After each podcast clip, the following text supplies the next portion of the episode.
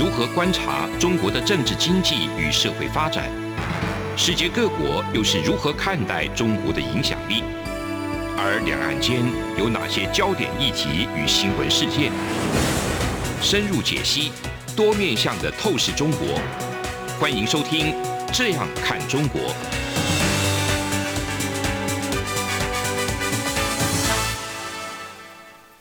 各位听众您好，这里是中央广播电台《这样看中国》节目，蔡明芳时间。好，我是主持人蔡明芳。在这个元宵节过后呢，这个是节目呢再次跟大家来见面哈。呃，我们今天呢所要跟大家谈的主题呢是有关于近期大家比较关心的俄罗斯跟乌克兰之间这个到底会不会战争？那战争的情况可能会对整个世界带来什么样一个影响？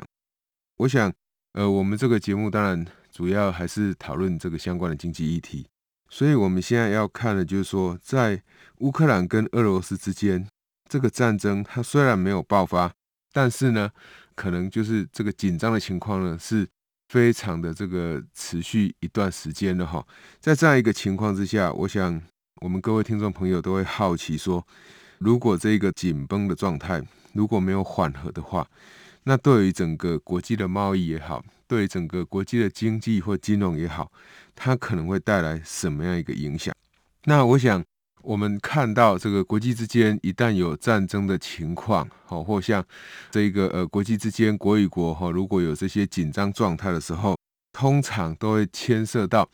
这一些国家它主要的出口产品价格的一个波动。我想，包含乌克兰、包含俄罗斯这些国家，他们这个本身就非常丰富的这些资源。好，那这些资源包含，当然大家可以知道天然气啊，还有一些这个像鈀啊、镍啊这些大宗的这些天然的这个物资哈，这些都是呃像俄罗斯它所拥有的这个丰富的资源。那两国之间一旦这个紧张的态势加剧的时候，我们就可以知道第一件事情，就是当你这一个产品的运输呢，就不会像过去那么顺利。那大家会比较好奇的是说，整个在国际大家都已经比较重视这个通货膨胀的情况之下，如果乌克兰跟俄罗斯之间这个战争爆发以后，那它对于这个国际的影响会什么样？那我们可以看哈，第一个就是说，就全球贸易的角度来讲。我想大家都知道，就是说，这个全球贸易在过去 WTO 推动全球化以来，其实大部分的国家都已经尽量在降低关税。那降低关税的结果呢，自然就会使得，当你有天然资源蕴藏越丰富的国家，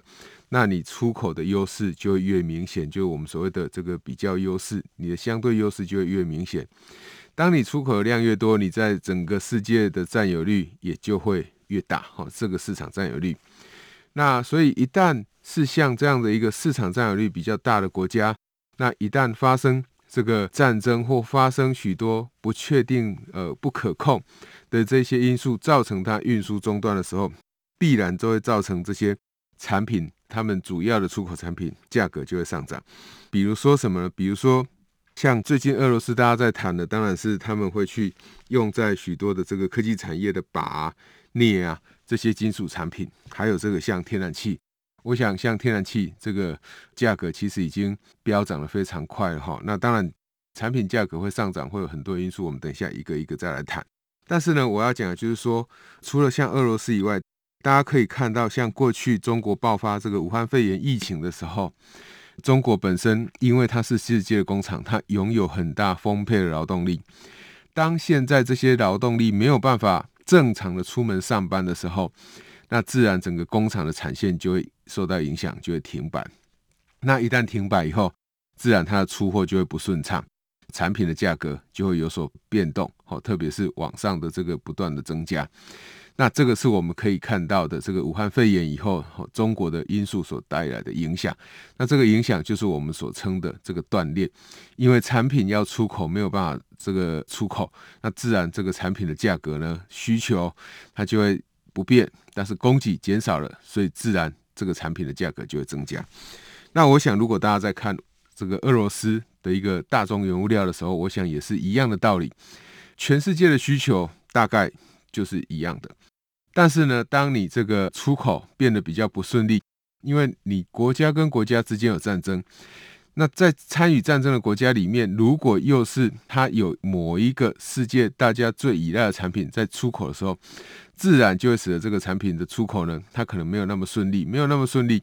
自然价格就会有所波动。好，特别是在有战争的这个国家附近，你的这个空中的运输、海的这个运输、路的这个运输，我想都会相对比过去没有战争的时候相对的。来者没有那个顺利，所以也就是说，你的运输成本就会提高。运输成本提高，反映在产品的售价上面，自然就是你商品的售价就会上涨。那这个产品的价格上涨，你说对于全球经济会有什么影响？我觉得对于全球经济比较大的影响，倒不在于这个产品的价格上涨还是下跌，或上涨到多高。呃，所以说最重要不是来自于这个影响，并不是说价格上涨不会有影响。原物料价格上涨，自然就会对于这个我们在最终采哈，就是生产送到我们每一个听众手上，每一个消费者手上，它的产品的价格就会跟着提高。但是，我觉得那个最大的不确定性的因素是来自于这个预期心理，就是你不知道俄罗斯跟乌克兰之间到底会不会冲突，真正的有正式的这个军事冲突。那当然，我想。这个我们的听众朋友，我们都不会希望说真的有这个战争，但是我们会担心的是，一战战争打起来以后会怎么样？所以这个预期的心理呢，就会使得许多的民众也好，许多的厂商也好，他们就会想办法去多囤积一些物资。那因为多数的这一些天然资源，他们在国际市场上都有一个金融交易市场。因为这个预期心理，自然也就使得一些国际投资客有可能会有这种炒作的空间。我想这个是对于整个金融的动荡来讲，我们可能必须要这个特别注意的。那对于整个区域来讲的话，我想大家可以知道，就是说俄罗斯本身它跟中国它的经济往来就是蛮密切的，而且俄罗斯它的主要经济活动是真的是非常的依赖这个中国。好，我想。因为俄罗斯自从这个前苏联解体以来，其实它的经济维持的并不好。那在这样一个情况之下，除了它拥有的天然资源以外，它有许多的产品是依赖中国，或许多的经济是依赖中国的这一个经济的哈。所以在这样一个情况之下，你说会不会对于俄罗斯一旦出问题的时候，它会不会对于整个区域产生影响呢？我想，整个产品的价格一旦上涨，或者是说，比如说像乌克兰哦，他们在这个小麦啊、葵花籽啊这些农作产品，他们在国际市场上的占有率都很高。这一个出口产品、农产品，它的价格开始波动的时候，自然也会影响到这个产品的售价。所以你说区域的影响的话，我想如果最大的工厂是在这个中国，中国又跟俄罗斯维持的还不错，那在这样一个情况之下。我想它不太可能会去影响到整个中国的生产情况。那比较不会的话，就区域层面来讲，哦，我想这个除了预期心理以外，哈，它比较不会带来太大的动荡。那真正对台湾比较大的影响，我觉得会有几个哈。第一个就是，我想我们现在开始改用所谓的天然气的发电。当我开始改用天然气发电的时候，呃，我对天然气的需求自然就会很高。那我对天然气的需求很高，我需要很庞大的天然气的这个进口。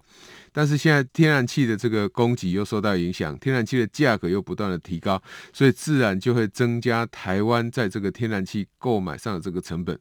而且这个成本增加的速度是会很快的。好，这是一个大家必须要注意的。那当然，这个价格一旦增加很快的时候，理论上厂商会反映给消费者。但是因为呃，我们政府哈、自从这个去年年底到现在以来，都非常的这个关心物价到底有没有剧烈波动，所以会想办法去维持这个物价稳定。所以透过很多不同的方式，包含透过政府自己直接本身吸收这个成本的上涨也好，或透过这个降低。许多大宗物资的进口关税，好来想办法压低这些进口商的成本，避免他们把成本转嫁给消费者。我想这个是我们可以看到，这个从去年年底哈到目前以来，呃，我们政府哈持续在做的事情。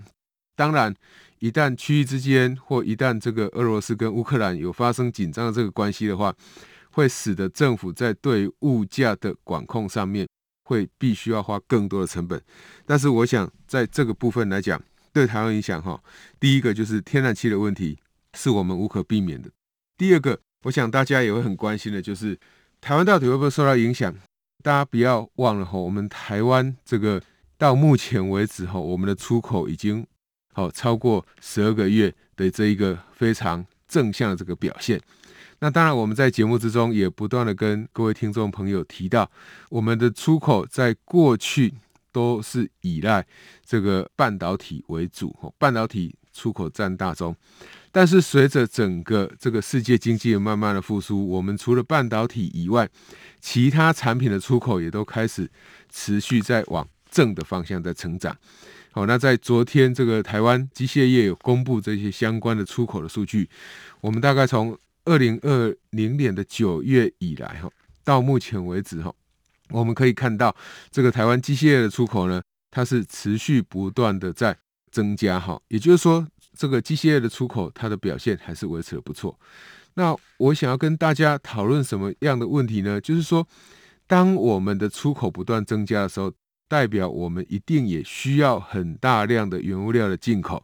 因为台湾并不是一个资源相对比较丰富的国家，我们是一个资源相对比较缺少的这个国家，所以我们许多的这个生产最终产品。的一个呃所需的原物料，多数是从外国来进口。那现在俄罗斯现在面对这样的一个跟乌克兰之间的一个紧张关系的时候，必然就会造成我们在这些贵重金属的进口上面需求上面，我们的价格就会大幅的提高。那我刚讲了，价格提高不是问题，怕的是我要买原物料买不到原物料。那买不到原物料，其实不是。因为这一次乌克兰跟俄罗斯之间的冲突紧张关系，而是在武汉肺炎疫情之后，整个全球产业链这个货运、海运这种断链的一个情况，本来就已经非常严重，包含这些散装货航运。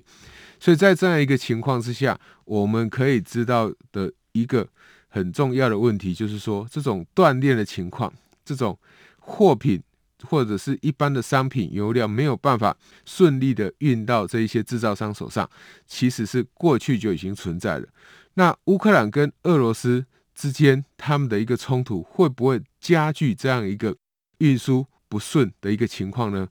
我想这个是我们等一下在节目之中会再继续跟各位听众朋友来探讨。那我们节目进行到这边，我们先休息一下后。这里是中央广播电台《这样看中国》节目，蔡永芳时间，节目稍后回来。从两岸、国际、历史文化与财经等角度透视中国的《这样看中国》节目，每周一到周五晚间九点三十分到十点在中央广播电台播出。如果您对《这样看中国》节目有任何收听想法或意见，欢迎寄信到。台北市北安路五十五号，也可以透过电子邮件的方式。节目有两个信箱：二零二零 at rti 点 org 点 tw，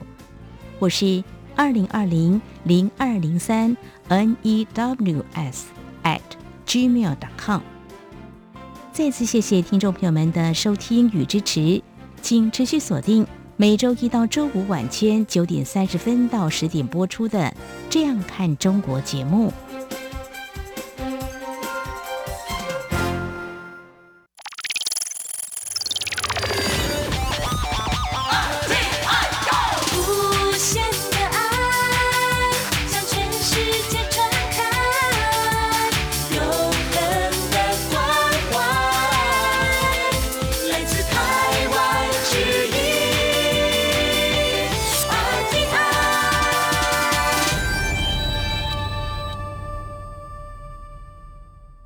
听众您好，这里是中央广播电台《这样看中国》节目采访时间。呃，我们节目今天呢，在探讨的主题呢，是有关于俄罗斯跟乌克兰之间的一个紧张冲突关系，对于整个全球经济或台湾经济所有可能带来这个影响。哦，那我们在节目的前半段，最后的尾声呢，我们跟大家分享到，现在所谓的原物料价格的上涨，会不会带来所谓的科技产业链的这个断裂危机？我想这几天不管是在台湾的报纸也好，在我们呃世界主要一些报纸也好，都会看到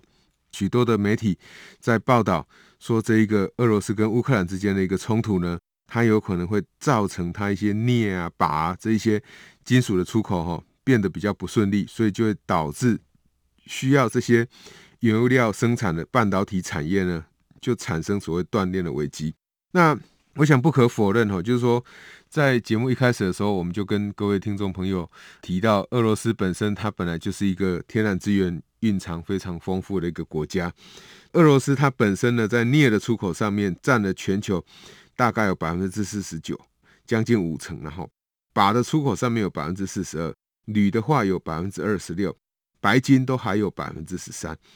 那在这样一个情况之下，当然俄罗斯如果跟乌克兰一旦冲突的话，会造成我们刚刚所讲的，呃，你这个商品的运输就会比较不顺利，商品的价格就会大幅的飙涨。但是如果只是就断链的问题来看，它会不会直接面临断链呢？我想应该不会马上面临断链。原因是说，当这个把这些镍这些产品，它虽然俄罗斯占的出口是。绝大部分，但是其实你还是可以在其他国家找到一样可以出口相关金属产品的这一些国家愿意来出口。那只不过是说，这一些国家所出口的原物料的品质也好，价格也好，是不是符合我们目前这一些使用在半导体上面的这些制造商他们所需要的？这个是我们在进一步需要观察的。那否则的话，我们只有看这个所谓的它的蕴藏量的话，其实全世界大概不会有任何一个国家说它可以完全的掌控这个所有原物料的一个进出口，除非。呃，你可以看到，像这个现在大家比较关心的就是台湾的半导体。但是，即便是这个半导体，虽然台湾在这个制造方面、代工方面很强，但是上游的技术、上游的这些材料都还是在其他国家这个手上。所以，我们可以知道，就是说，在这整个国际产业链里面，如果我们要去看说俄罗斯会出现这个问题的话，各位听众朋友，可以再回去想想看，我们之前在讨论这个要去制裁中国稀土的时候，大家会去讨论的，就是说，那是不是这个中国的稀土它占全世界出口的大宗？那一旦稀土不出口，或中国直接去管制这个稀土出口的时候，那它就会导致像日本、像其他国家这些电子产业链就会断裂呢？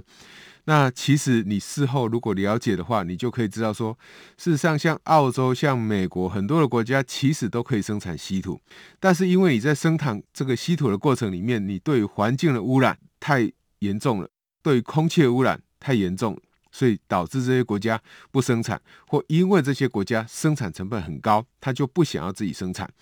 所以才会最后由中国来生产。那我们就会看到最后的数字，就是中国的出口是占全世界稀土的这个主要的大宗。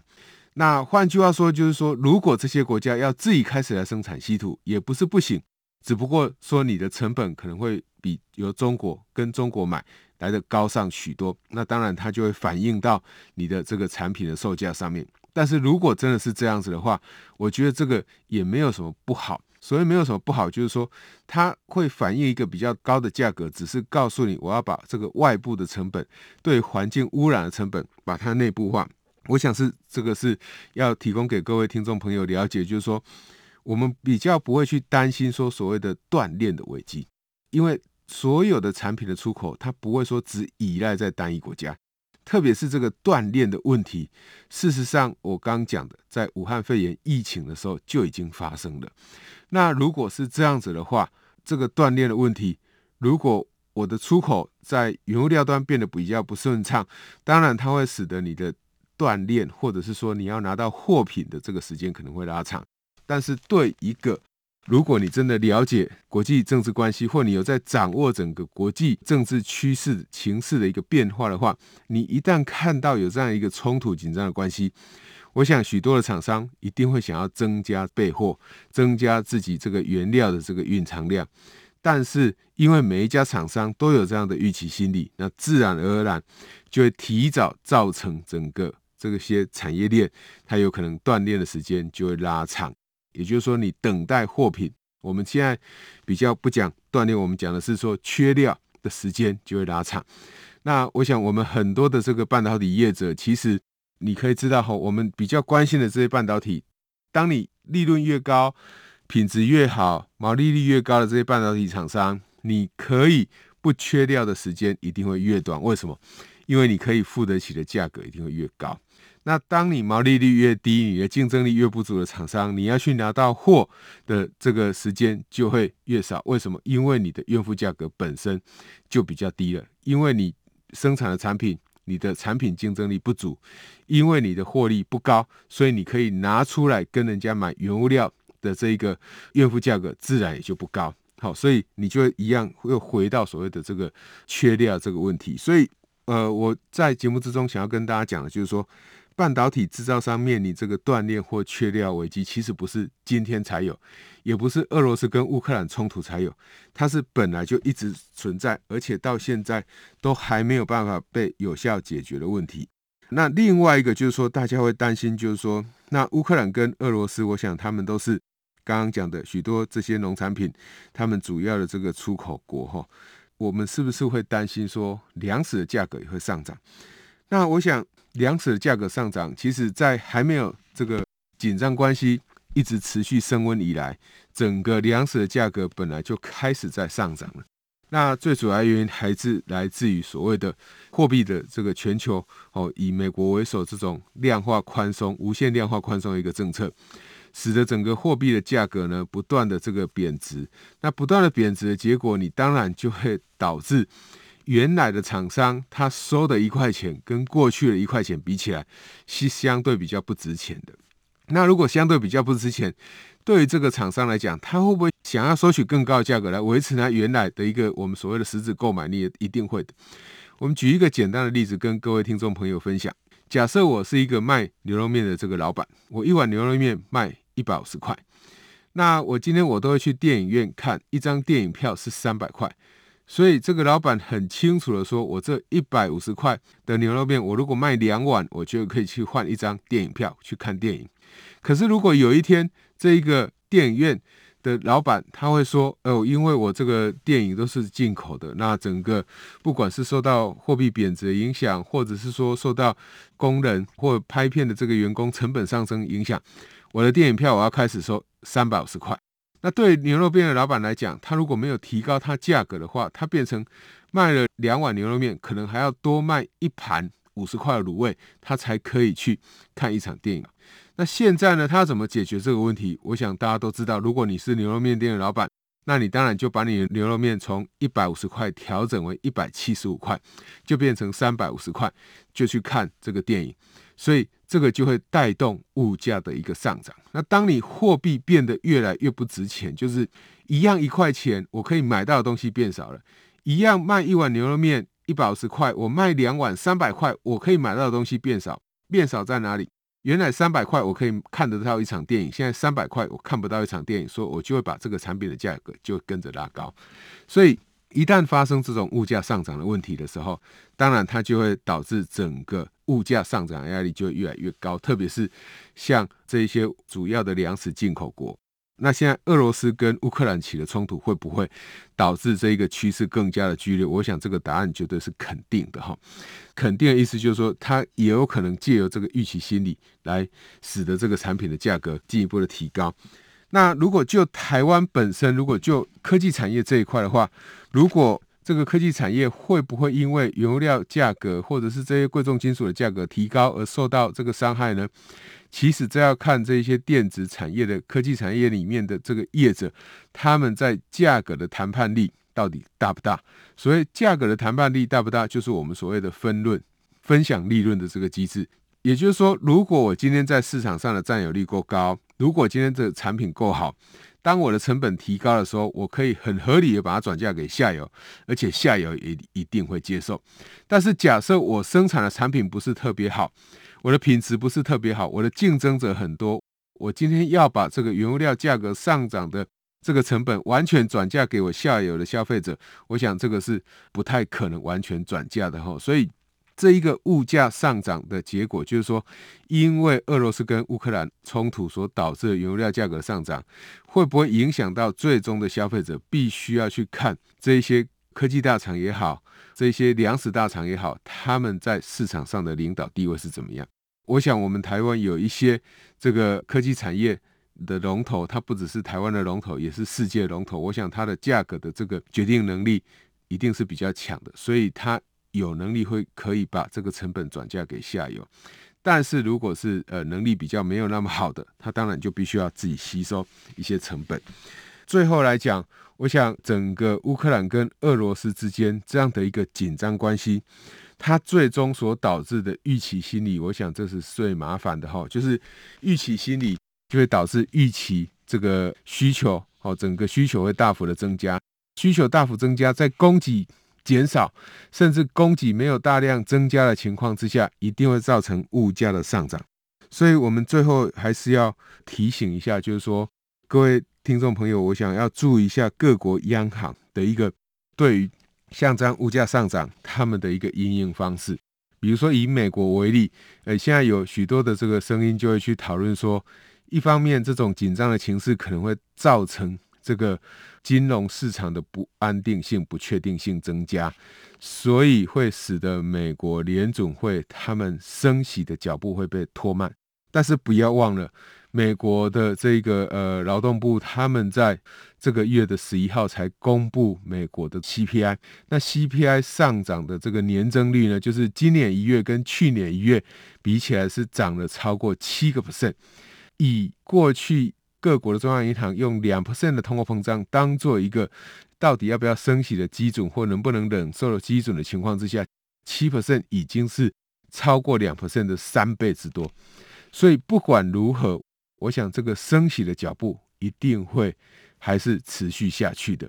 特别是，虽然冲突会造成国际金融市场的这个震荡，会可能导致流动性的不足，使得央行会有这个说：“诶，我升息的脚步是不是要慢一点，或升息的幅度小一点点？”但是，这一个国际冲突所导致的预期心理的增加，可能会加剧这个原油料价格快速的这个变动，也就是说，进而会引发比较严重的这种所谓物价的上涨或高幅度物价上涨。如果这个力量比较大的话，我想。主要像美国央行、美国联准会，他们还是会采取比较积极性的这种升息的政策，好，才有办法去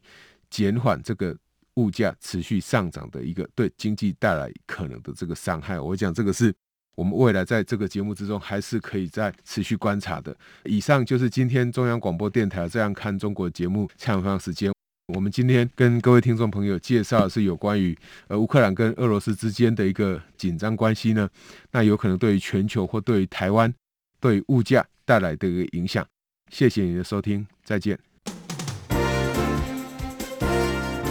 从两岸、国际、历史文化与财经等角度透视中国的《这样看中国》节目，每周一到周五晚间九点三十分到十点在中央广播电台播出。如果您对这样看中国节目有任何收听想法或意见，欢迎寄信到台北市北安路五十五号，也可以透过电子邮件的方式。节目有两个信箱：二零二零 at rti 点 org 点 tw，或是二零二零零二零三 news at gmail.com。再次谢谢听众朋友们的收听与支持，请持续锁定每周一到周五晚间九点三十分到十点播出的《这样看中国》节目。